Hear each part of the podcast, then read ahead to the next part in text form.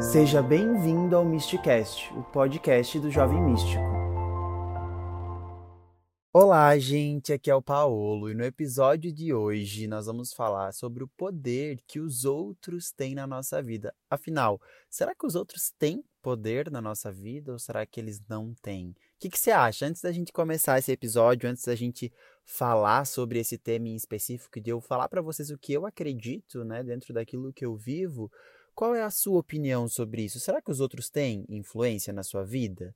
Será que hum, eles têm influência na sua energia? Será que a inveja dos outros consegue abalar a gente energeticamente? O olho gordo, né? Todas aquelas questões assim, ah, às vezes o outro desejando mal para nós, né? Aquela coisa do tipo, não vou contar para as pessoas aquilo que eu quero, porque senão as coisas não vão dar certo. O que, que você pensa sobre isso? Nós somos feitos das nossas relações. Primeira coisa que a gente precisa entender é que não tem como fugir da vida em sociedade, né, gente? Acho que assim, nós iniciamos a nossa vida e nós aprendemos tudo o que nós aprendemos a partir da nossa vida em sociedade, começando lá pela nossa família. Então, nosso primeiro grupo de pessoas aí de envolvimento geralmente é a nossa família, nossos pais, nossos avós, irmãos, pessoas que vão nos auxiliando, né, a formar a nossa personalidade.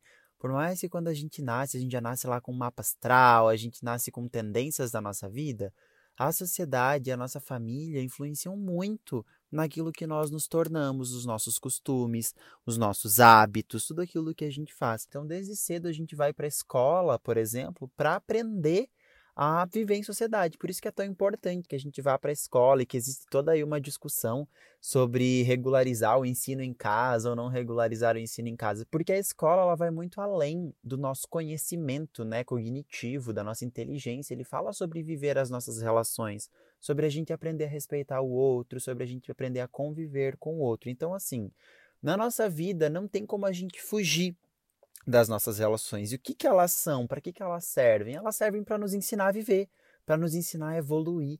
É exatamente na relação com o outro que a gente aprende aquilo que nós temos que mudar. Por exemplo, ah, como é que você ia desenvolver as suas questões de posses e apegos se você não tivesse outras pessoas se colocando na tua vida e falando para você não se apegar a elas, para você para você entender, né, se colocando como um ponto de referência para você entender que elas não são suas. Não teria como você desenvolver tudo isso se você não tivesse esse convívio em sociedade. Então as nossas relações, elas basicamente servem para nos ensinar, inclusive relações amorosas, tá? Que a gente tem tem muito aquela coisa de ai, alma gêmea, amor da minha vida, amor de outras vidas, quando na verdade as pessoas se conectam a você, principalmente os nossos parceiros amorosos, exatamente para que vocês possam seguir caminhos semelhantes, mesmo tempo se auxiliando na sua evolução, se ajudando na sua evolução, até que chega muitas vezes um momento onde isso se encerra, onde esse caminho é, foi vivido, onde aquilo que era necessário foi vivido e foi aprendido, e muitas vezes acabam se separando, né? Acaba que cada um vai viver o seu caminho de formas diferentes. E aí vem o nosso primeiro ponto desse podcast que é muito importante a gente refletir. Quanto nós esperamos dos outros? Porque a partir do momento em que a gente sabe que o outro está aqui para nos auxiliar,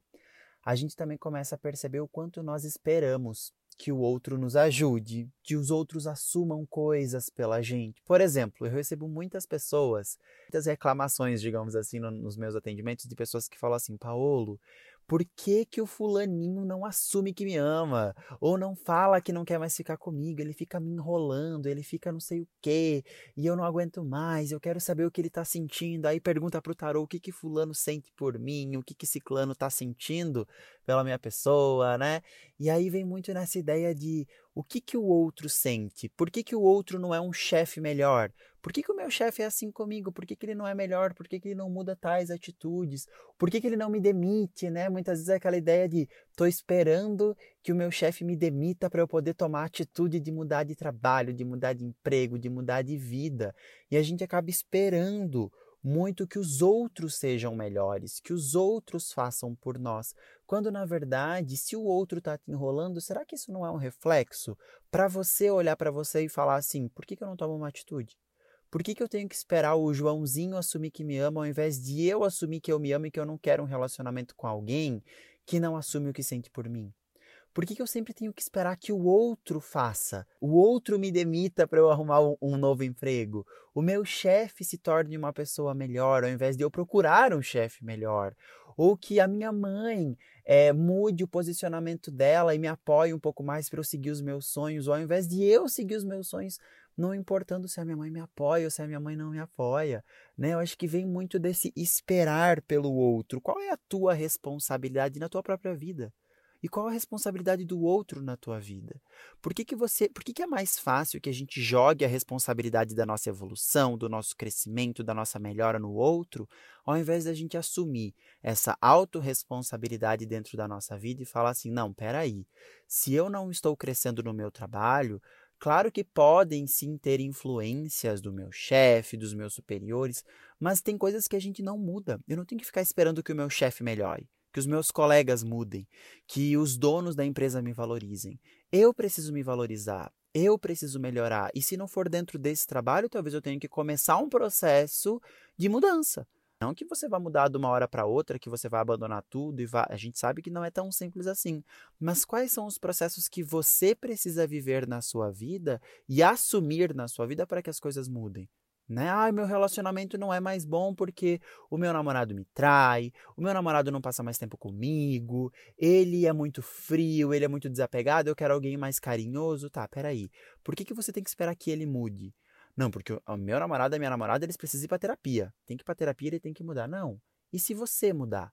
E se você for para terapia e entender que isso que você está vivendo não faz mais sentido? E que talvez esteja na hora de você criar coragem, se posicionar e falar assim: eu não quero mais. Eu quero algo diferente. O que eu estou vivendo hoje, eu só estou vivendo por apego.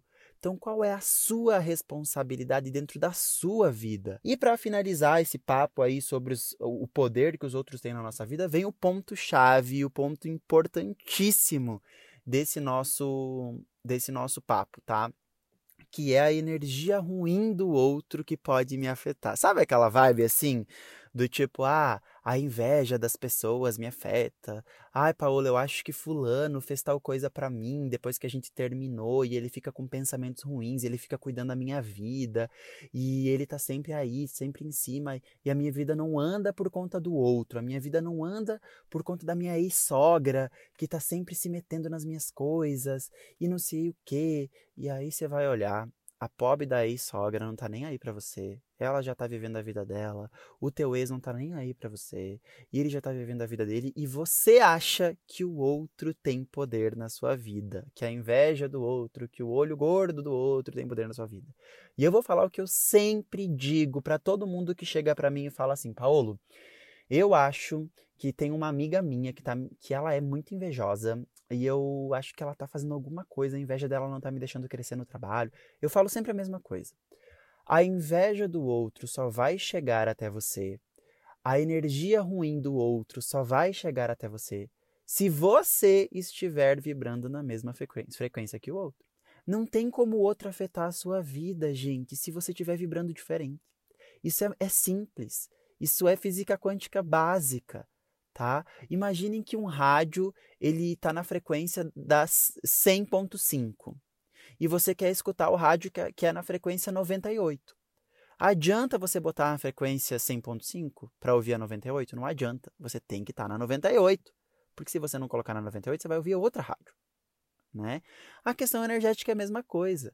Se o outro está influenciando na tua vida, se o outro está tendo poder na tua vida, simplesmente pelo puro fato em que você está vibrando na mesma frequência que ele e está permitindo que ele entre na sua vida.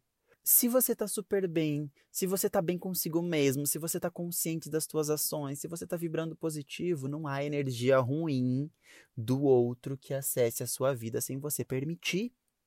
Isso é simples. Ai, Paulo, não, eu não concordo. Eu acho que o outro, a inveja do outro, influencia sim a minha vida. Olha, aí é você vai ter que olhar muito para você entender por que, que a inveja do outro influencia. É muito naquela vibe do julgamento, né? Às vezes a gente se deixa julgar o que, que o outro tá pensando, o que, que o outro tá falando de mim. Isso é tudo você se rebaixando a energia que as outras pessoas pensam sobre você. Porque senão elas não vão ter poder nenhum sobre você. E não é sobre o outro ter uma energia mais baixa, você ser melhor, você ser mais evoluído. Não, não é isso. Mas é que às vezes a gente se permite entrar nesses campos, nessas vibrações, que às vezes o outro nem está sentindo. né? Muito do nosso ego. O nosso ego ele grita, ele fala assim: "Ah, Paulo, o teu ex está falando de você.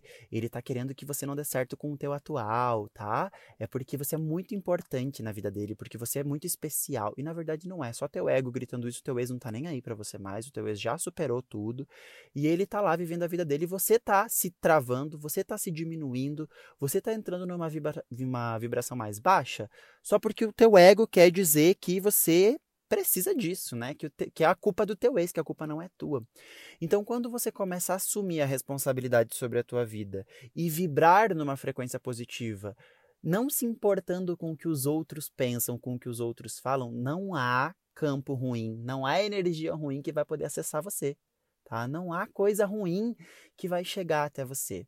E se você está nesse momento onde você acredita nessa vibração ruim do outro, que muitas vezes você se pega, né, é, se doendo por conta do outro, lembrando de um ex, lembrando de um amigo, lembrando de, uma, de, algum familiar que fez alguma coisa que você não gostou muito, eu vou trazer aqui uma sugestão final, tá? Que é a prática do Ho'oponopono. O Ho'oponopono é uma oração que a gente chama de oração do perdão. Ela é uma oração havaiana, né? Uma técnica havaiana de perdão mesmo, de perdoar os outros por aquilo que aconteceu. Ah, Paulo, mas não sou eu que tenho que perdoar. É, não sou eu que fiz algo de errado. O outro fez algo de errado para mim e ele tem que vir me pedir desculpa. Mas na verdade, gente, pensem que a energia da mágoa, ela tá dentro de você. Como eu falei já várias vezes, tá? O outro às vezes está, perdão pela palavra, mas cagando para aquilo que a gente está fazendo. O outro não tá nem aí, ele tá vivendo a vida dele. E a gente tá magoado com aquilo dentro de nós, reverberando e não permitindo que a nossa vida ande, né? A autorresponsabilidade, a culpa é nossa, nós que estamos com aquela mágoa ali dentro. E o Ho'oponopono vem como uma cura profunda é, dessas relações, dessas coisas que nos afetam ainda. Como é que se faz a oração do perdão? É muito simples, tá? É só você repetir quatro frases. Sinto muito, me perdoe, eu te amo, sou grato. São frases que vêm trabalhando no nosso subconsciente, né, na questão inconsciente, essas curas, esse perdão.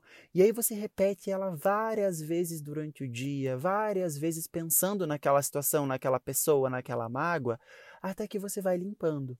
Não é de uma hora para outra, não é num dia que você vai limpar tudo, obviamente, mas é dessa forma que você vai trabalhar o seu perdão. A oração original, digamos assim, o jeito certo de fazer, digamos assim, seria você repetir essa oração 108 vezes por dia, durante 21 dias, pensando na pessoa, na situação, né, na questão que você precisa perdoar. Mas se você repetir de vez em quando, né, durante alguns dias isso e trazer para sua consciência essa necessidade de perdão, já vai mudar muito na sua vida, né? Então, vai repetindo, sinto muito, me perdoe, eu te amo, sou grato. Fulano, sinto muito, me perdoe, eu te amo, sou grato. Sinto muito, me perdoe, eu te amo, sou grato. Várias vezes, até que você vai limpando isso e trabalhando esse perdão para tirar as mágoas, para tirar a responsabilidade do outro, para tirar o outro da sua vida tá? Então é isso, gente. O que eu queria trazer para vocês é, era basicamente isso. Ficou um podcast um pouquinho maior, mas é que é muito importante que a gente entenda essa responsabilidade e o poder que os outros têm na nossa vida, que na verdade eles não têm, né? A gente que dá o poder pro outro. Somos nós que falamos pro outro, até aqui você pode chegar. Então aprenda a colocar limites, aprenda a se proteger no sentido de colocar uma bolha de luz ao seu redor e falar, cara, o que os outros estão pensando, deixa que eles pensem, se é que eles pensam. Eu vou me olhar, eu vou me cuidar, eu vou me amar e eu vou viver a minha vida dentro das minhas relações, tendo autorresponsabilidade sobre quem eu sou e sabendo que o controle da minha vida está nas minhas mãos. O outro só influencia se eu permitir.